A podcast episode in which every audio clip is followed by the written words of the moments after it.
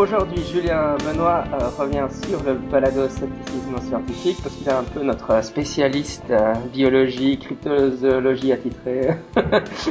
Bonjour. Bonjour. Et euh, je lui ai demandé de venir après avoir été voir Godzilla au cinéma, le nouveau Godzilla.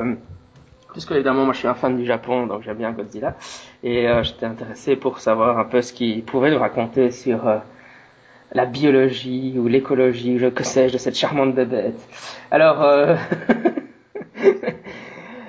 et on, on, je- on va peut-être parler un peu du film. Est-ce que, est-ce que tu, tu, as, tu as vu le dernier film? Oui, oui, je suis, euh, je suis allé le voir euh, mercredi justement. mercredi. Et oui, alors le film est, est fort sympathique, en tout cas au niveau divertissement, il n'y a pas de souci. C'est très divertissant. Après, ce qu'il y a, ce qu'il y a d'intéressant avec le film, c'est que qu'il fait, euh, enfin, il, essaye de donner un background, euh, on va dire scientifique à, Godzilla. Et euh, ce qui est assez euh, révélateur finalement de, bien de, de l'image euh, de la enfin de, de l'image que au moins les créateurs de films ont de la science de, de notre science à nous qui est la paléontologie Euh, donc là on a on a deux deux personnages de scientifiques euh, à savoir le, le père du héros et et puis on va dire euh, alors je sais plus comment c'est son nom dans le Enfin, c'est c'est Ken Watanabe, l'acteur. En tout cas, je ne sais pas. voilà, Ken, le, le personnage joué par Ken Watanabe, voilà, euh, qui sont les deux scientifiques de l'histoire, ouais, qui donnent euh, deux aspects, euh, bah, finalement deux, deux caricatures assez récurrentes euh, de l'image de la science euh, dans la société, à savoir pour le premier euh, l'association avec la théorie du complot, Hein, on nous cache tout, y compris des monstres de 60 mètres de haut, Ils sont pourtant durs à cacher. Hein, mais... qui sont pourtant très durs à cacher, effectivement, euh, sous des centrales nucléaires, voilà, en plus. Et la deuxième, c'est euh, donc par Ken Watanabe, c'est euh, ouais le, ce- cette association euh, entre science et mysticisme un peu, euh, Mhm. enfin, que- qui, associe un peu la science à une croyance comme une autre, on va dire. Donc ça, on la retrouve pas mal, euh, en particulier dans sa, fameuse théorie des équilibres naturels. Savoir que, en gros, euh, dans, l'histoire du Godzilla de 2014, euh, alerte spoiler, je, je préviens. Oui, ça, ça, on va quand même bien dire encore une fois, si, si vous n'avez pas encore vu le dernier Godzilla, Ouais. euh, raccrochez le, enfin pas raccrochez le téléphone, ça c'est nous, mais euh, arrêtez ce podcast, allez le voir et puis revenez l'écouter plus tard. Ou si vous n'en avez rien à foutre de Godzilla, le film, vous pouvez de toute façon raccrocher parce que l'épisode vous intéressera pas, non Non, mais si, restez, restez. ouais, donc euh, petit euh, petit spoiler, bon mineur, hein, puisque au bout de 20 minutes de film, on sait déjà, on le sait déjà, mais en gros, Godzilla, il serait une sorte euh, d'entité qui rétablirait l'équilibre naturel. Savoir donc une, idée de l'équilibre naturel qui est assez biaisée en fait, hein, puisque ce serait une sorte d'équilibre entre le bien et le mal, hein, les prédateurs étant euh, enfin généralement les prédateurs sont plutôt associés au mal, mais là comme c'est Godzilla, du coup il est associé au bien. Et puis euh, l'autre, les mutos étant le mal. Et donc là bah, c'est une idée de l'équilibre naturel qui est complètement fausse, hein, puisque dans un véritable équilibre naturel, il y a un équilibre entre prédateur et proie, mais on va pas accuser le prédateur d'être méchant et la proie gentille, ou bien la, proie d'être méchante quand elle refuse de se faire manger par le prédateur. C'est un équilibre tendu, si je puis dire. Si, si l'un des deux disparaît, ben tout disparaît. Tout l'équilibre écologique est perturbé. Et là, en, en l'occurrence, Godzilla qui, qui sort des océans pour euh, juste démolir les mutos, hein, parce que j'ai bien fait attention à ce détail, il ne les mange pas. Ah ouais, ouais, c'est vrai. C'est pas, ce n'est pas une relation prédateur-proie, hein, c'est vraiment un, un monstre qui, qui sort des océans, qui vient, qui fait son boulot et qui s'en va, quoi. Mhm. C'est un peu, euh, Oui, c'est probablement effectivement la, la partie euh, qui, qui a le moins de sens d'un point de vue. Enfin, je sais pas, le, le reste n'a pas beaucoup plus de sens de son. De... Enfin, de toute façon, tu vas pas voir Godzilla parce que ça, c'est logique scientifiquement, mais mais c'est vrai que c'est la partie qui m'avait paru un peu la plus bizarre, mais en, en y réfléchissant, c'est c'est parce que, euh, enfin, évidemment, toi tu te places sur le plan biologique, mais euh, en fait, je pense que c'est c'est plutôt une référence au shintoïsme japonais, en fait, à l'animisme. En fait, c'est plutôt une interprétation que Godzilla est vraiment un kami, un, un dieu japonais. Il se manifeste pour venir sauver. D'ailleurs, ils le disent, euh, ils le disent au début, ils disent monstre, mais après, il, il y en a une qui rajoute euh, que c'est une sorte de dieu, quoi. ouais, c'est ça, ouais, c'est vraiment ça, quoi. Alors, euh, faudrait presque. C'est marrant parce qu'ils essayent quand même, malgré ce cette soi-disant aspect, enfin ce, ce soi-disant aspect divin, ils essayent quand même de lui donner un fondement scientifique en en l'enracinant. Euh... Alors, le terme qu'ils emploient dans la version française du moins et que j'adore, c'est monstre antédiluvien. Ah oui. parce que parce que préhistorique devait coûter trop cher ou était copyrighté, je sais pas. ils préfèrent, ils ont préféré antédiluvien, donc voilà, bien resitué euh, dans un bon gros contexte euh, créationniste. oui, c'est ça quoi. Antédiluvien, c'est juste ah, bah. avant le déluge quoi. Voilà, c'est ça. il, est vraiment très très vieux alors.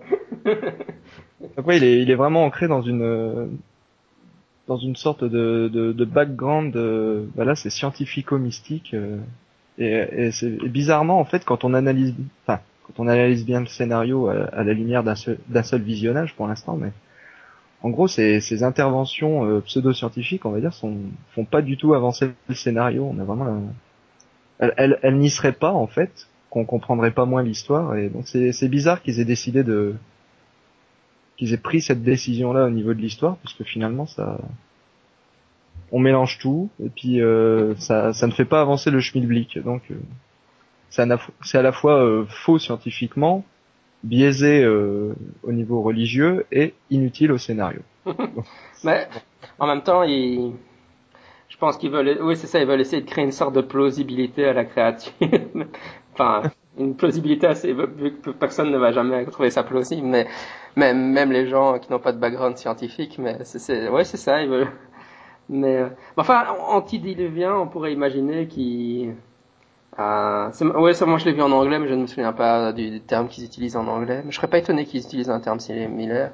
Bon, on pourrait imaginer qu'ils envisageaient, euh, évidemment, dans une perspective créationniste, euh, les Léviathans, toutes les, euh, le Behemoth et tous ces monstres, que tous ces grands monstres mentionnés dans la Bible sont en fait des, des kaiju, des monstres gigantesques. ouais, c'est certainement. Comme tu dis, c'est un, un, joyeux mix de tout, quoi. oui, voilà, il y a du, il y a un peu de tout. Mais du coup, ça m'a refait penser à, à cette à cette phrase de Guillermo del Toro dans, dans son livre de 2013 qui disait la fantasy n'est pas un moyen génial de s'évader, c'est un moyen, moyen génial de décrypter la réalité. Et là, en l'occurrence, ce film, bah, je trouve qu'il, comme beaucoup de films de science-fiction d'ailleurs, agit comme une sorte de, de révélateur de, de, la pensée, euh, de, de, ce que les gens, que les non-scientifiques finalement pensent de la science. Mm-hmm. Et en ça, en ça, ça a été très intéressant euh, pour moi de l'analyser parce que finalement, on, on voit comment les gens perçoivent, alors dans mon cas particulier, comment ils perçoivent la paléontologie. Savoir que la paléontologie est quand même assez centrale dans le film, alors que pourtant, euh, pourtant je veux dire, on est sur un monstre qui n'a aucune existence euh, physique. Euh, je veux dire, c'est même pas le Loch Ness où on s'est demandé une période s'il existait, quoi. Hein. Là, on est sûr qu'il n'existe pas, mais la paléontologie est omniprésente puisque les, trois premières images du film, pendant le générique, c'est un, un reptile marin, enfin un reptile marin ichthyosaure, donc qui ressemble à un dauphin un reptile marin mosasaure, celui de, de Maastricht en l'occurrence, et la couverture de l'origine des espèces de Darwin. Mhm. Donc on a, on a quand même des, dès le départ une référence aux, aux, monstres marins qui eux ont véritablement existé, dont on retrouve les fossiles. Et après, quand ils, euh, quand justement ils expliquent l'origine de la créature, euh, alors le mot dinosaure n'est pas prononcé, mais c'est bel et bien une image de dinosaure qui apparaît euh, qui apparaît à l'écran à ce moment-là, quoi, en flash. Donc, euh, donc là pour pour moi ça a été vraiment ouais, assez euh, très intéressant du coup de voir euh, quelle, quelle était l'image du dinosaure dans la société. Mmh. Ouais, je pense qu'ils ont, ils ont évité le mot dinosaure parce que comme les Japonais les appellent ça des kaiju, enfin c'est le nom de ce type de monstre, hein, mais des monstres titanesques quoi. Enfin, mais euh, je suppose que dans les, c'est parce qu'ils veulent respecter la, la mythologie euh, de, de, Godzilla et comme il y a d'autres créatures, Mothra ou comme ça qui sont des sortes de papillons, etc. Là c'est difficile d'appeler ça un dinosaure. Quoi, Donc euh, ouais, je suppose que c'était pour ça qu'ils ont évité euh, l'emploi du mot euh, dinosaure. Quoi. Mais Ghidorah est encore plus difficile à replacer euh, au sein des dinosaures. Mais euh, avant que tu parles vraiment de, de, de Godzilla en tant qu'animal imaginaire, euh, tu t'étais lancé sur les sur les deux scientifiques. Comme maintenant on a bien expliqué qu'il y aurait plein de spoilers. Euh, Qu'est-ce que tu as pensé? Donc il y a le premier scientifique, l'américain, qui, qui est vraiment... Euh, oui, c'est ça, tu disais la, théorie de la conspiration, et le deuxième, c'était plutôt les aspects mystiques, c'était ça que tu, avais évoqué. Tu, disais que ça, ressent, pour toi, c'était des figures un peu classiques dans, le cinéma ou actuellement quand on, montrait des scientifiques? Oui, à fond, oui oui, et puis alors là, pour reprendre, bah pour rester dans les kaiju, euh, il y a Pacific Rim qui est, magique pour ça. Pacific Rim euh, qui, ouais, qui fait honneur, euh, fait honneur justement à ces films de kaiju, mais en version américaine du coup. Et là, on, retrouve quasiment tous ces biais, de, tous ces mélanges de, styles entre entre scientifique, mysticisme, etc. Et puis on retrouve aussi tous les grands mythes à propos des dinosaures et des créatures préhistoriques, c'est. Ouais, moi, ce qui, m'a quand même, mais j'étais quasiment certain qu'il le ferait, mais euh, euh, c'est vrai que euh, après euh, Fukushima, c'était assez évident que le prochain Godzilla aurait une tonalité très Fukushima et ça n'a, ça n'a pas loupé avec la, la scène de la centrale nucléaire. ouais. ça. Je, me suis renseigné un peu, mais visiblement ils ont ils ont modifié le scénario justement pour l'intégrer. Ah d'accord, ouais. Un projet qui visiblement était en déjà en cours. Avait avait été mis, enfin était déjà en cours dans les années 90, a été mis en stand-by après le après la claque euh, qu'ils ont pris euh, sur le Godzilla de 98, la première américanisation, on va dire, de Godzilla. Ouais, qui était... et, qui n'a plu ni aux fans ni aux autres. le Godzilla de Jean Reno. voilà. Ouais, bah quand même, on a Jean Reno dedans, quoi. il s'appelle Jean-Philippe euh, avec son copain Jean-Luc et je sais plus, ils s'appellent tous Jean quelque chose, les personnages français. Pourtant, pourtant, Jean Reno, c'est une méga, c'est la, c'est la plus grosse star au Japon du française. Hein. Il, il arrête pas de faire des pubs et tout. Euh, ça n'a pas suffi à convaincre les Japonais, je suppose. Visiblement, ouais. bon et alors, euh, la taille, alors c'est cette grosse bébête, euh, c'est est-ce qu'on pourrait avoir des, des, créatures gigantesques comme ça Et tu me parlais aussi d'une estimation de taille quand même. C'est ça tu, tu parlais. De, quelle, quelle, taille tu penses que, enfin, le, le, monstre Alors bah justement, il est possible de calculer la taille d'un Godzilla, euh, comme je l'explique dans dans la dernière vidéo de de Science Diffuse. Euh, il est possible de, de le faire tout simplement en ayant une figurine de Godzilla, d'en connaître l'échelle et en en mesurant le volume par la technique du déplacement d'eau, c'est-à-dire en la trempant dans l'eau et en voyant le, volume d'eau qu'elle déplace en fait, euh, il est possible d'arriver à estimer le poids de Godzilla, sachant que le poids de la chair est globalement égal au, poids de l'eau en fait déplacée. Mais pour ça, évidemment, faut connaître l'échelle de la figurine. Donc c'est assez facile d'estimer une taille pour Godzilla, et alors euh, là où les, je suis allé sur Wikizilla du coup. Hein. Il y a un Wikizilla. Il y a un Wikizilla. Et euh... sur Wikizilla, donc on donne des, des masses qui vont d'à peu près 10 000 tonnes à 90 000 tonnes, je crois, pour euh, le dernier, voire plus. Non, j'ai même 164 000 tonnes là. Euh, en fait, si on remet à l'échelle, euh, si on remet à l'échelle d'après une figurine, ce que ce que j'ai pu faire, ce que ce qu'un Per Christiansen, un scientifique allemand, a fait dans un article très sérieux et paru dans une revue scientifique euh, peer-reviewée. Alors je trouve, je trouve l'article Godzilla from a Zoological Perspective, paru dans euh, Mathematical Geology, volume 32. C'était en 2000. Donc ça, ça a été fait très sérieusement. Et il y a aussi un, un site qui s'appelle 360, euh, 360 en fait, et euh, tous, euh, enfin tous nous arrivons à à peu près la même conclusion, à savoir euh, 7000 tonnes en moyenne. Donc euh, Wikizilla surestime visiblement et les tailles de ces monstres. Bon, ce qui 7000 tonnes, ça reste quand même assez considérable dans la mesure où le plus grand dinosaure qui a existé euh, faisait euh, alors c'est on a estimé un poids c'est le son nom de le nom de ce dinosaure c'est c'est Argentinosaurus et Argentinosaurus euh, aurait fait entre 70 et 90 tonnes. Mhm. Et on estime qu'à arriver à 100 tonnes, euh, en gros, euh, ça, ça commence à devenir très difficile d'avoir quelque chose de biologiquement viable. Et ce qui, ça reste quand même intéressant de s'interroger sur la possibilité que, que Godzilla puisse exister, puisque finalement, enfin, un biais de notre esprit, si je peux l'appeler ainsi, c'est de croire que la nature actuelle euh, reflète un peu toute la diversité des possibles. Or, euh, il y a un scientifique, un paléontologue qui s'appelle Rope, qui a montré que c'était pas aussi simple que ça. Alors lui s'est intéressé à l'époque aux gastéropodes, et il a montré qu'en faisant varier euh, trois paramètres assez simples, à savoir la hauteur de la coquille, sa largeur et son enroulement, on pouvait reproduire à peu près toutes les morphologies des coquilles de gastéropodes connues. Donc ça, jusque-là, tout allait bien. Mais en plus, il trouvait une infinité d'autres formes qui n'existent pas et même qui n'ont jamais existé et qui pourtant sont plausibles. Du coup, le fait de, s'interroger sur Godzilla, partant de ce principe, ben, c'est que même s'il n'existe pas, ben, c'est un très bon moyen en fait de, de repousser un peu les limites de nos perceptions en fait en, en regardant dans des directions qu'on n'aurait pas regardé si on s'était intéressé bah, seulement aux, créatures actuelles ou, bien aux fossiles, et euh, d'aller arpenter des, des chemins qu'on n'aurait pas arpentés finalement en, temps normal. Voilà, c'est très intéressant de s'interroger sur Godzilla puisque en fait on, on, va pousser dans des directions finalement dans lesquelles on n'aurait pas poussé en, en d'autres occasions en étudiant par exemple en se cantonnant finalement qu'aux dinosaures ou aux baleines.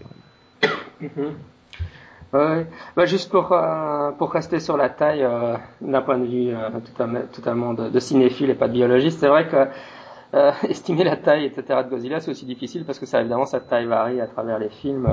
Il y, avait, ah il y avait beaucoup il y a beaucoup de fans qui sont enfin dans le dernier il est encore il est plus grand que ce qu'il n'était avant encore et et, j'avais encore lu aussi des critiques de cinéma sur euh, Cloverfield euh, qui pointaient que c'était avec aussi une énorme créature qui attaquait New York euh, et qu'on on apercevait de temps en temps. c'était pas mal du tout comme film de monstre aussi du même type. Et dans ce film-là, en fait, carrément, si tu fais vraiment attention, le, le en fonction des repères que tu as, bah, la, taille de la créature change d'une fois à l'autre que tu le vois. Quoi. Donc, si au, sein d'un même film, la taille n'est pas constante. oui. Bah, là, Là, un des meilleurs exemples euh, est souligné par euh, Per Christiansen dans son article, c'est le Godzilla de 98 euh, qui tantôt est aussi grand que le Chrysler Building et tantôt est capable de se glisser sous Madison Square Garden.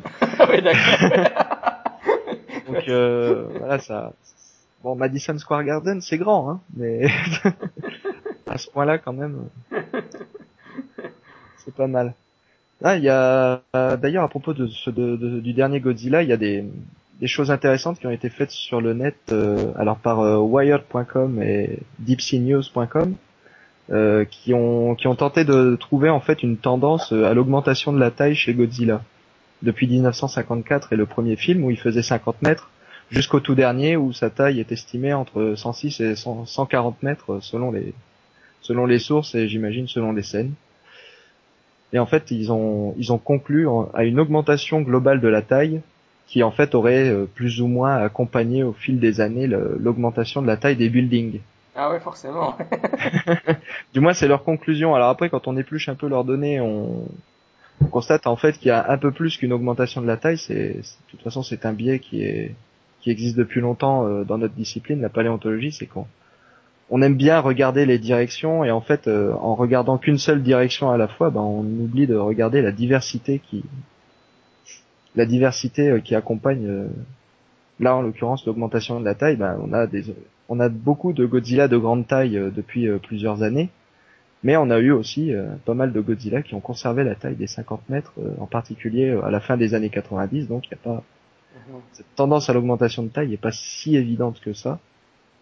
Et, et, on a même plusieurs infographies sur sur internet où on voit finalement euh, des, des, Godzilla mis bout à bout euh, de plus en plus grands.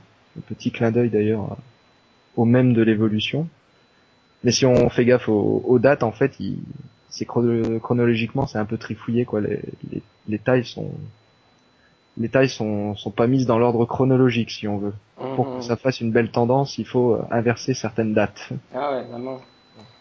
Et, euh, au niveau de la taille aussi, ce qu'on ce qu'il faut se dire, c'est que cette taille, elle peut pas non plus augmenter aussi librement que. Enfin, là, je reviens sur le point de vue biologique. Cette taille, elle peut pas augmenter aussi librement qu'elle le qu'on le souhaite, puisque quand on multiplie la taille de Godzilla par deux, à savoir qu'on fait passer d'un Godzilla de 50 mètres de haut comme en 54 à plus de 100 mètres de haut comme euh, c'est le cas du dernier en, en 2014, Mais en fait, on n'augmente pas son poids par deux, on l'augmente par 8. Puisque c'est, puisque la taille augmente par deux, mais le volume, lui, augmente au cube. Mhm.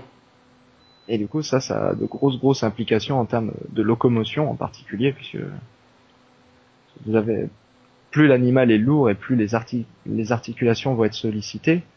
Par exemple, euh, un paléontologue qui s'appelle Mike P. Taylor, qui a calculé que justement les, cartilages de Godzilla ne, soutiendraient pas, ne pourraient pas soutenir euh, le poids de cet animal. Et euh, Père Christiansen toujours, euh, qui a calculé qu'en fait les os de ses, les os de ses jambes n'auraient pas tenu le choc à moins de mesurer à peu près 11 mètres de circonférence.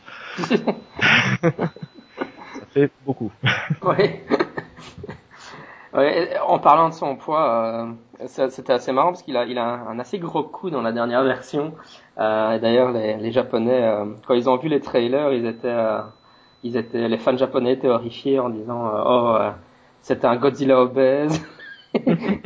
Et, alors, la, la, remarque la plus la plus sardonique qu'on avait, c'était euh, sarcastique qu'on avait, c'était euh, il a, c'est parce que c'était un Godzilla américain, donc forcément il est, il est, quoi. Il a été vendu. c'était pas très gentil pour les Américains, mais bon. mais, en fait, ça lui donnait un air de, de varan, je suppose. Enfin, c'est, je, sais pas ce que t'en as pensé. Est-ce que Moi, en fait, c'est pas tellement la taille de son cou, mais plutôt la proportion de sa tête qui m'a choqué. Uh-huh. euh, ouais, voir que c'est un finalement c'est pas le coup le coup par rapport au corps je le trouve assez enfin tout à fait normal. Mais du coup c'est la taille de sa tête euh, par rapport à tout le reste qui, qui m'a choqué. Ça m'a un peu rappelé bah, du côté des dinosaures ça m'a rappelé le stégosaure justement. Stégosaure qui est qui est un dinosaure bien connu pour euh, pour avoir un cerveau d'à peu près 50 grammes alors qu'il pesait à peu près 5 5 euh, tonnes oui, parce que il, est énorme et sa tête est très petite, c'est ça, quoi, comparé au corps. Et puis euh, comme Godzilla, il a des grandes plaques sur le dos, deux rangées de plaques sur le dos. comme euh, c'est, il avait, il avait pas mal de points communs avec Godzilla. Du coup, je me suis demandé du coup le, au niveau du cerveau, euh, qu'est-ce que ça pouvait donner pour un Godzilla. Alors, j'ai, j'ai pas, j'ai pas trouvé d'article qui permette d'estimer la taille du cerveau de Godzilla à partir seulement de, de des données qui sont accessibles au niveau des films. Mais du coup, le, ce que j'ai trouvé en fait permet de dire que aussi petit qu'était son cerveau, en fait, Godzilla devait avoir un cerveau qui était euh, tout en glande pituitaire, parce que la glande pituitaire euh, est l'endroit où, finalement le, le cerveau sécrète l'hormone de croissance. Donc on sait par exemple que chez les dinosaures au long cou, qui étaient les plus gros dinosaures qu'on appelle les sauropodes par exemple, comme l'Argentinosaurus dont je parlais tout à l'heure, on sait que la glande pituitaire peut aller euh, peut composer jusqu'à 50% du poids du cerveau. Donc là, en l'occurrence, chez Godzilla, on devait atteindre une, une taille assez démesurée et euh, aussi qui doit avoir un cervelet assez monumental hein, pour la coordination motrice, puisque c'est dans le cervelet que se trouvent les centres de la coordination motrice. Voilà, ça, ça laisse assez peu de place euh, pour la réflexion, pour l'intelligence. Donc euh, là, en l'occurrence, celui de 2014 est, est pas aussi intelligent que les Godzilla de japonais, les Godzilla japonais sont sont facétieux, ils sont ils connaissent les arts martiaux, ils parlent ils parlent le monstre. euh, enfin le kaiju du coup. ouais, là, là tout ce qu'il doit avoir c'est avoir l'instinct de sortir de l'eau pour aller casser la gueule aux autres et voilà, c'est il a qu'un programme en tête, voilà, c'est rétablir l'équilibre naturel. Voilà, je dois rétablir. Et même pas manger. Euh, et, et, même il oublie de manger, c'est pour dire. Il a, il a pas besoin de manger, il se nourrit de radiation. C'est ce ah oui, c'est ça, c'est vrai. Alors, ce qu'il y a de, ce que, enfin, ça, j'ai pas retrouvé ça dans Godzilla 2014, mais par contre, j'ai retrouvé ça dans Pacific Rim. C'est le, le fameux mythe du deuxième cerveau. Quelque chose qu'on retrouve beaucoup dans les, dans les Rampage movies, euh, comme, comme, dans Pacific Rim, par exemple, où justement, on, on dit que le cerveau des dinosaures était tellement petit qu'ils étaient obligés d'avoir un deuxième cerveau au niveau du bassin pour euh, pour euh, finalement la, coordination de, toute la moitié inférieure du corps. Donc ça je l'ai pas retrouvé euh, chez Godzilla, mais du coup on pourrait éventuellement supposer qu'il avait. Alors c'est pas exactement ce qu'on pourrait appeler un cerveau, contrairement à, ce qu'on dit dans, enfin de ce qui est dit dans, Pacific Rim où là le cerveau de le deuxième cerveau est capable d'avoir des pensées et des souvenirs. Euh, c'est en fait c'est pas réellement un deuxième cerveau, c'est juste un, un, grand carrefour où se rejoignent toutes les autoroutes nerveuses de, de la partie inférieure du corps, à savoir euh, la queue et puis les, les jambes. Donc tout ça se rejoint au niveau du bassin et absolument tous les animaux en fait ont un ont une sorte d'épaississement de l'épine neurale au niveau du bassin. Dans euh, c'est juste que chez le stégosaure par exemple, pour parler de celui-là, il, il était vraiment d'un volume titanesque par rapport au cerveau, 30 fois plus volumineux que, le cerveau. Mais absolument tous les animaux, à partir du moment où ils ont des jambes, euh, possèdent, enfin tous les animaux, tous les vertébrés, à partir du moment où ils ont des jambes, possèdent cette, cette sorte d'épaississement de, l'épine neurale qui, n'est euh, en fait, oui, voilà, que, que l'endroit où se rejoignent tous les, tous les grands nerfs qui conduisent à la queue et au, et aux jambes. Donc là, dans la mesure où, Godzilla a quand même une queue assez flexible, euh, il devait avoir du coup des, des nerfs assez euh, assez gigantesques dans la partie inférieure. Donc il est, il est possible qu'il ait eu cette sorte de, de second cerveau. Oui, donc, donc tu, tu, le mentionnais avant, mais euh, quels sont les problèmes pour avoir un, un animal aussi gigantesque? Et évidemment le problème du fait que ces, ces zones ne tiendraient pas le coup à cause de la masse. Et puis euh, il y a le problème de l'alimentation. Alors comme tu dis, ils ont résolu ça en disant qu'il qu'il absorbe l'énergie atomique. Mais sinon il y a qu'est-ce qui, parce que qu'est-ce qui empêcherait qu'on ait des animaux aussi énormes euh, sur Terre?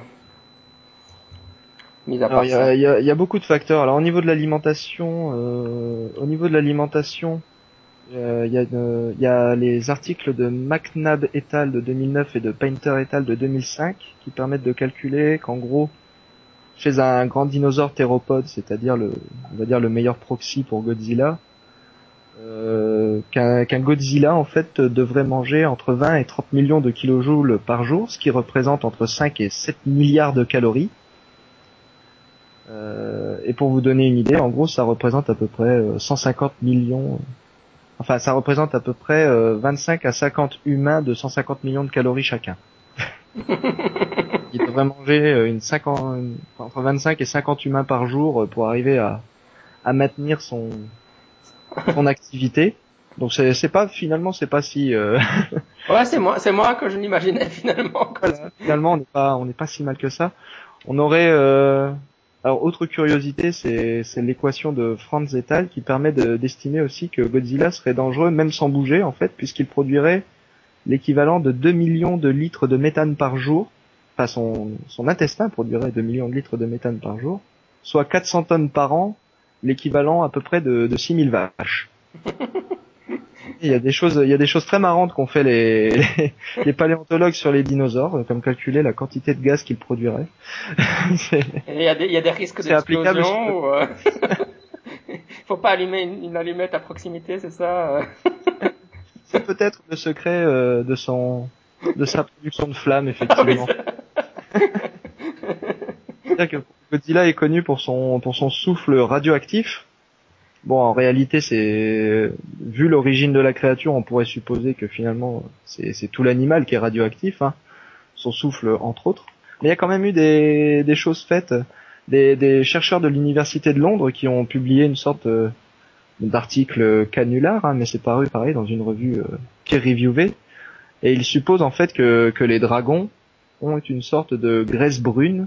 La graisse brune, c'est un organe qui existe vraiment. C'est une forme de graisse en fait qui permet la, de générer de la chaleur sans frisson, en gros. Mhm. Ça, il y a, y a des, une, forte activité métabolique qui se, qui se situe dans ce genre de tissu graisseux qu'on trouve par exemple chez les ours polaires, et ça permet de réchauffer l'organisme sans qu'il ait besoin de frissonner. Et donc là, eux, ce qu'ils ont supposé, c'est que les, les animaux comme euh, les dragons ou bien ou bien Godzilla par exemple aurait dans le pharynx un organe qu'ils ont appelé l'organe de firework, de firework, donc l'organe de feu d'artifice, si on traduit ça, c'est de l'allemand, et, euh, et, que cet organe en fait euh, produirait de la chaleur qui, couplée à une, à une création de méthane euh, excessive, donc celle que nous venons de mentionner, euh, permettrait justement de, par éructation, je dirais, de produire un souffle enflammé. il euh, y, a plein de gens qui se, qui se posent des tas de questions sur ces, animaux-là. C'est, une discipline formidable. Euh, j'avais déjà lu des explications comme ça pour, euh, pour le dragon. Euh, pas, pas, exactement celle-là, celle-là me paraît encore plus plausible que celle que j'avais lue, mais mais euh, c'est vrai que c'était toujours lié au méthane à l'intérieur, mais mais je veux dire si, si même si on imaginait que ça fonctionnait, ça ça devrait pas le brûler en sortant lui, ça devrait lui brûler la gueule à chaque passage, non? Bon. Ouais. Enfin, c'est un de ses moindres problèmes. Hein. Justement, tu parlais du, du réalisme. Par exemple, la, la, la pression artérielle. Uh -huh. Savoir que le, chez, chez une girafe, le cœur pèse 11 kg. Chez un brachiosaure, donc euh, un des plus grands dinosaures au long cou, on a un cœur qui a, dont la taille a été estimée à 400 kg. Chez une baleine bleue actuelle, le cœur pèse 600 kg. Et du coup, par extrapolation, euh, chez Godzilla, on aurait un cœur qui aurait, euh, qui pèserait entre une et deux tonnes rien qu'à lui. Donc, euh, ce cœur, il serait capable d'envoyer quand même du, du, sang à plusieurs mètres au-dessus du niveau du sol, soit une pression qui, d'après les équations que j'ai pu récupérer dans les divers articles, une pression qui atteindrait à peu près 1000 bars. 1000 bars, c'est la pression d'un bon gros karcher. Hein. voilà. Donc avant même de se brûler en crachant du feu, Godzilla il se, il se ferait décaper, décaper le cœur de l'intérieur quoi. le cœur, les artères, tout. Alors les girafes, les brachiosaures, on suppose qu'ils avaient des, des, artères très épaissies, euh, très très euh, très très fortement euh, épaissies pour résister à, à cette pression. Mais euh, à côté de ça, Godzilla, ça l'handicaperait euh, en, en, partant du principe que, que ses artères et son cœur seraient suffisamment épais pour résister à la pression, qu'il aurait un pouvoir de régénération Wolverinesque. Euh, il faut aussi euh, tenir compte du fait qu'il faut qu'il faut qu'il boive. Et pour boire, faut qu'il baisse la tête. Alors je sais pas si, si les éditeurs ou toi-même avaient eu euh, déjà un petit malaise en relevant la tête après être resté assis trop longtemps, mais du coup vous imaginez euh, les, les 100 mètres de haut que Godzilla doit, doit parcourir quand il baisse la tête aller, pour aller boire un coup. Du coup, on comprend qu'il soit semi-aquatique, hein, puisque du coup, il a pas besoin de se baisser, il rentre complètement dans l'eau, j'imagine, et c'est comme ça qu'il doit se désaltérer. c'est une solution au problème. Parce que je vois pas, je vois pas d'autre solution. Euh, euh, sinon, c'est les vaisseaux de sa tête exploseraient littéralement à chaque fois qu'il se baisserait. et, euh, et, alors ça, c'est au niveau de la tête, mais au niveau des jambes, de toute façon, Godzilla, rien que par sa posture euh, debout, en plus une posture assez qui ressemble beaucoup à celle de l'homme en fait euh, Godzilla doit du coup euh, souffrir de varices assez terribles, hein, puisque euh, la pression, la pression qui règne au niveau des, des, pieds est en fait deux fois, presque deux fois celle que la pression de la pression qui reste. Au, ah, je vais y arriver. Est presque deux fois celle de la pression qui est au niveau du cœur. Donc au niveau des pieds, en fait, Godzilla, en toute logique, doit avoir à peu près 2000 bars de pression. Donc euh, il doit avoir littéralement les, les jambes en feu, les jambes de des jambes de, de petits vieux, quoi. Et ça, ça doit expliquer aussi pourquoi il est aussi énervé d'ailleurs. en fait, Godzilla, euh, si on fait le bilan un peu de, de cette pression artérielle, ben on peut dire que Godzilla est une sorte de piñata que le moindre mouvement brusque ou le moindre geste est prêt à faire exploser, quoi. ouais, c'est ça. eh ben, dis donc. Et au niveau, euh, après, il y a, qu'est-ce que j'avais fait aussi euh... Ouais, au niveau de la force musculaire aussi, il y a des choses, il y a des choses assez intéressantes à constater. En fait, on, on voit on voit euh, Godzilla combattre dans des, combats assez épiques, titanesques. En tout cas, dans la version 2014, euh, le, l'accent est mis sur, euh, sur la puissance. Mais dans les, dans les versions japonaises, il y a quand même l'accent qui est beaucoup mis sur la vitesse. Et Godzilla, il a vraiment une, une réactivité assez formidable dans les, dans les films japonais. Hein. Donc on l'a dit tout à l'heure, il est capable de, de, danser, de cabotiner, notamment quand il vient de coller des roustes à, ses ennemis. il, fait, il y en a, je sais plus dans lequel, il interprète une sorte de gigue. Enfin, je, il fait des sauts même, il rebondit sur sa queue. C'est assez, assez perturbant. Et il pratique les arts martiaux donc. Mais en réalité, euh, Godzilla, vu sa taille, en fait, euh, si vous lui marchez sur la queue à un instant T, euh, il se trouve qu'il va se passer plusieurs secondes avant que son cerveau ne s'en rende compte. Ah ouais. Zilla doit en réalité être extrêmement lent, long à la réaction, et même ses gestes de toute façon ne peuvent pas être rapides, hein, puisque en fait là il y a une ce qu'on appelle une allométrie négative euh, de la de la puissance musculaire par rapport à sa taille, à savoir qu'en fait plus les plus les bras ou les jambes sont gros, plus ils sont mécaniquement faibles et fragiles. Donc là je retire ça de, de Christiansen en 2000 qui nous explique en fait que ben, une fourmi euh, peut porter par exemple 100 fois son poids et tomber de ce qui serait l'équivalent pour nous de la hauteur de la tour Eiffel sans se faire le moindre mal. Euh, que de même une souris euh, a des capacités donc musculaires beaucoup plus faibles que celles de la fourmi, mais que et de même que sa résistance aux chutes, mais qu'elle en reste beaucoup, qu'elle en reste proportionnellement tout à fait tout à fait remarquable par rapport aux nôtres. Euh, quand on arrive à des tailles donc 70 kilos euh, comme la comme la nôtre, eh bien on, on peut difficilement arriver euh, cette fois à porter le, le, poids de, la moitié du poids de notre propre corps. Et arriver aux chevaux et aux éléphants, par exemple, bah, ces animaux-là sont incapables de porter plus d'un tiers du poids de leur corps. Quoi. Donc ils arrivent à soulever un humain parce qu'un humain c'est beaucoup plus léger, mais voilà, c'est un éléphant portant un autre éléphant, c'est impossible, alors qu'une petite souris peut facilement arriver à porter sur son dos deux ou trois de ses congénères sans problème. C'est vraiment, vraiment contre-intuitif en fait, c'est marrant. C'est assez contre-intuitif, c'est le principe de l'allométrie négative, c'est faut, faut vraiment avoir des exemples concrets pour bien le, le, comprendre. Et du coup, quand on finit par extrapoler sur Godzilla, ben là, on, on peut commencer à se rendre compte que de l'énergie titanesque qu'il doit déployer à chacun de ses mouvements. je parlais tout à l'heure justement que ses os, euh, pour résister à la, au, à la contraction de ses muscles, devraient faire à peu près 11 euh, mètres de diamètre. Euh, de circonférence, pardon. Donc là, il y aurait une, une, énergie, une puissance musculaire formidable qui serait déployée à chaque fois que Godzilla ferait le moindre mouvement.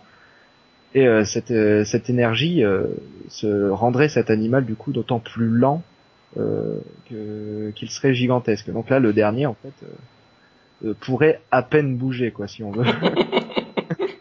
Ce serait une montagne, quoi. Voilà. Ce serait une montagne et chacun de ces mouvements serait d'une lenteur ferait passer une tortue pour un pour un lapin quoi. Là c'est c'est marrant de, de, constater à quel point il y, a, le nombre de facteurs limitants en fait qu'on a. ouais, La taille, c'est euh, beaucoup qu'on n'imagine pas. Après il y a aussi le niveau développement. Au niveau du développement, alors on a dans la version de 98 le Godzilla euh, de 98, il pond des œufs alors ces œufs ont, été estimés par euh, Per Christiansen à à peu près 6 tonnes, étant donné leur taille. Or, on sait que les œufs, euh, les œufs d'un d'un animal, euh, que l'œuf d'un animal ne peut pas peser plus de 50 kilos. théoriquement, on arriverait à une coquille qui serait beaucoup trop fragile par rapport à la, à la, diffusion de, à son rôle dans la diffusion de l'oxygène. C'est-à-dire qu'il faut être suffisamment fin pour que l'oxygène passe au travers de la coquille, mais en même temps, faut être suffisamment solide pour retenir les 50 kilos de, de viande et, de vitellus qui, qui se trouvent à l'intérieur. Et là, du coup, le, le truc avec le, le Godzilla de 98, bah, c'est qu'avec des œufs de 6 tonnes, il est clairement au-dessus de cette limite. Euh, savoir que le plus gros œuf qui ait jamais été pondu sur Terre, c'est celui d'un oiseau qui vivait à Madagascar, un oiseau de 400 kilos qui s'appelle euh, Laepiornis, et lui-même pondait des œufs à peine de 12 kilos. Mmh. Euh, ça c'est bon, c'est pas un vieil oiseau, hein, c'est un oiseau qui a disparu euh, à l'époque de Louis XIV. Euh, et, donc ça nous montre que finalement, ben, là, en l'occurrence, tout n'est pas possible, même au niveau des œufs, un truc tout simple comme comme les œufs de Godzilla, en fait, ne pourrait pas être être pondu et être viable, quoi. Mmh. Godzilla ne peut pas se reproduire, c'est bon. Mais il a, ils, ont, ils ont pas l'air de dire qu'il se reproduit de toute façon. Et dans la nouvelle version, il est là, il est quasiment immortel, et puis voilà, quoi. ouais, ouais, dans la nouvelle version, il n'y a pas de, de... il n'y a pas de, de clin d'œil au fait qu'il se reproduise. Par contre, dans les, dans les versions japonaises, euh, il y a Minira, qui est Gojira, mais en mini. ouais, ouais, le bébé. Euh. le bébé Godzilla. Euh, et puis bon, euh, dans la version japonaise, Godzilla meurt N supérieur à une fois. Donc euh, forcément, il y en a plusieurs. il, y avoir, il y a une population de Godzilla euh, qui, qui existe quelque part. Sinon, ça expliquerait du coup qu'il soit aussi increvable, c'est qu'en fait, euh, il y en a pas qu'un. oui, ça, ça résout le problème. Ça résout le problème. Du coup. et, euh, et alors, au niveau de la biologie reproductrice, ben, on comprend pourquoi Godzilla est un, est un animal semi-aquatique. Hein puisqu'en fait euh, Godzilla euh, le Godzilla toujours de 1998 en fait euh, atteint sa taille adulte à une vitesse assez remarquable en moins d'une cinquantaine d'années alors qu'en fait, pour un animal d'une telle masse, hein, de, de 7000 tonnes, en fait, il faudrait entre 750 et 1000 ans pour qu'il atteigne sa taille adulte, sachant, enfin, selon qu'il soit à sang chaud ou à sang froid. ça, c'est encore un autre, c'est encore une autre question par rapport à Godzilla euh, qui mérite d'être d'être abordée. Euh, donc, ce 750 à 1000 ans pour atteindre la taille adulte. Et, et en gros, pour qu'il puisse atteindre la taille adulte dans un temps à peu près correct, il faudrait qu'il se développe dans l'eau. Puisque là, du coup, il y aurait beaucoup moins de, de contraintes euh, dues à la... Enfin, grâce à la poussée d'Archimède, il y a beaucoup moins de contraintes euh, imposées au niveau de la taille euh, sur, ce, sur le développement de cet animal. Donc une phase, euh, une phase entre guillemets larvaire dans l'eau serait, serait envisageable et permettrait à l'animal de se développer en une centaine d'années, ce qui reste encore trop par rapport au réalisme du Godzilla de 98, mais logique. Euh... Oui, euh, je pense qu'on a un peu fait le tour sur Godzilla, mais euh, qu'est-ce que tu avais pensé des, de ses adversaires dans celui-ci? Les... C'était Muto ou un truc comme ça, ouais. Les Muto, voilà, ouais, bah alors eux, les Muto, par contre... Euh, déjà, ils volent, quoi. ouais, déjà, ils volent, ouais. C'est-à-dire que Godzilla, il aurait déjà du mal à se déplacer. eux, ils volent, quoi. Donc, euh... ouais, bah voilà. Parce que le tour de la question est fait. C'est... Ces mythos, ils sont marrants. Ils ont, alors ils ont un design d'insectes. Ils ont un cycle biologique d'insectes, on va dire, avec euh, avec un œuf, une phase larvaire. Euh... Alors on, on voit pas la phase larvaire, on voit la phase chrysalide qui la suit, donc un peu comme un papillon. La phase larvaire, on suppose que ça ressemble à une sorte de, de, de gros ver de terre, puisqu'à un moment on voit les traces de ce gros ver de terre euh, au sortir de la caverne au début du film. Il euh, y, a, y, a, en fait l'équipe euh, l'équipe du scientifique japonais découvre un découvre un squelette et il y a, y, a y a un trou la, dans la paroi dans la paroi de la grotte où se trouve le squelette et et à l'issue de ce trou, il y a une sorte de, de, tranchée qui, on suppose, a été fait par un être un peu vermiforme, quoi. Donc, euh, ça doit être un, quelque chose qui ressemble vaguement à, à un insecte. Euh, mais voilà, le... Euh, comment dire On n'a pas, on n'a pas d'abord du, on n'a pas d'image du squelette de ces, de ces bestioles-là, mais apparemment elles ont un squelette. du coup, euh, c'est un peu bizarre pour un insecte d'avoir un squelette. Euh, ça... Enfin, un squelette interne pour un insecte, c'est un peu contradictoire. on voit la morphologie des ailes, c'est pas du tout des, des, ailes comme un insecte, c'est des ailes un peu bah, squelettiques, hein, osseuses, comme, comme celle d'un dragon ou d'une chauve-souris, quoi. On a aussi un mélange de caractères, un mélange de caractères qu'on trouve aussi à l'intérieur de Godzilla d'ailleurs. Parce que Godzilla, euh, vu de l'extérieur, a tout l'air d'un dinosaure. Mais en fait, euh, quand on voit, il y a, une toute petite image à un moment qui apparaît dans le film euh, du squelette de Godzilla. Je crois que c'est au bout d'une vingtaine de minutes du film où il y a cette image qui apparaît. Il y a le squelette de Godzilla et le là où l'extérieur de Godzilla évoque assez clairement un dinosaure, quand on retrouve la posture bipède euh, et la texture écailleuse d'un dinosaure bah là, euh, sur cette image, en fait, euh, Godzilla possède un squelette euh, quasiment humain, en fait. Hmm. Il a, contrairement aux reptiles, il a des, il a pas de côte ventrale, mais il a un sternum. il a des, il n'a pas de côte abdominale. Savoir que chez les, chez les mammifères, les, il y a des côtes que sur le thorax, alors que chez les reptiles, il y a des côtes sur le thorax et sur l'abdomen. Donc lui, il a pas de côte abdominale, donc il se ressemble, il ressemble à un mammifère et son crâne euh, présente une, une pommette avec une fausse temporale, ce qui est typique, euh, ce qui est typique euh, des mammifères, quoi. Les, les tortues ou bien les dinosaures n'ont pas de pommette, quoi. Donc on a, on a un En fait, c'est le squelette de l'acteur qui est à l'intérieur du. avec, les, avec les dents taillées en pointe, quoi, du coup. et puis le bassin, le bassin est celui d'un humain, quoi. C'est marrant. Ils ont, ils ont repris le design d'un squelette humain et puis ils ont ils ont juste euh, vaguement changé la tête pour que ça fasse un Godzilla quoi. ouais ouais, c'est ça, c'est ce que mélange un peu tout, c'est c'est marrant.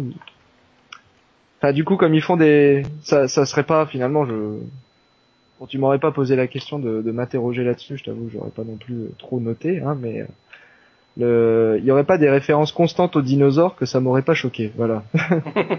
On vend Godzilla comme un dinosaure hein, depuis 1954 d'ailleurs. Dès, dès le tout premier film, il était vendu comme ça. Donc on nous vend Godzilla comme un dinosaure et finalement on nous montre un squelette de mammifère. ouais, c'est ça quoi. euh... Non, on nous ment. Et on, on en revient du coup.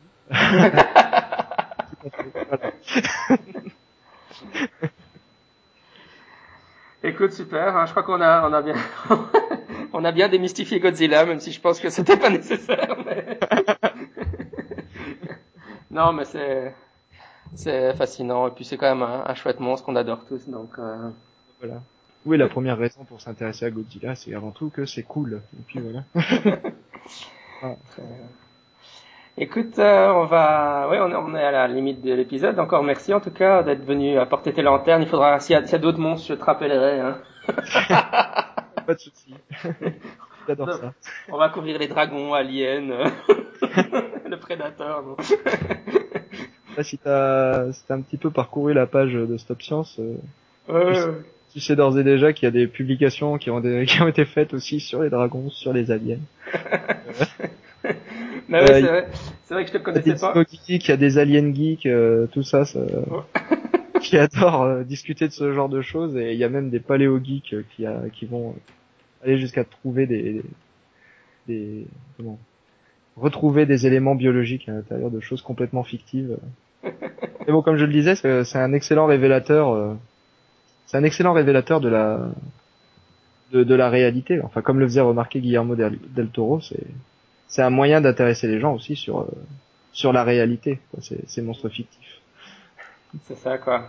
Moi, je ne te connaissais pas à l'époque, sinon je t'aurais invité pour, euh, pour qu'on peste à deux sur euh, Prometheus. Ah, il y a une tour de sourire. Ça fait mal. Allez, encore merci, à une prochaine. Merci à toi aussi. Ciao. Ciao.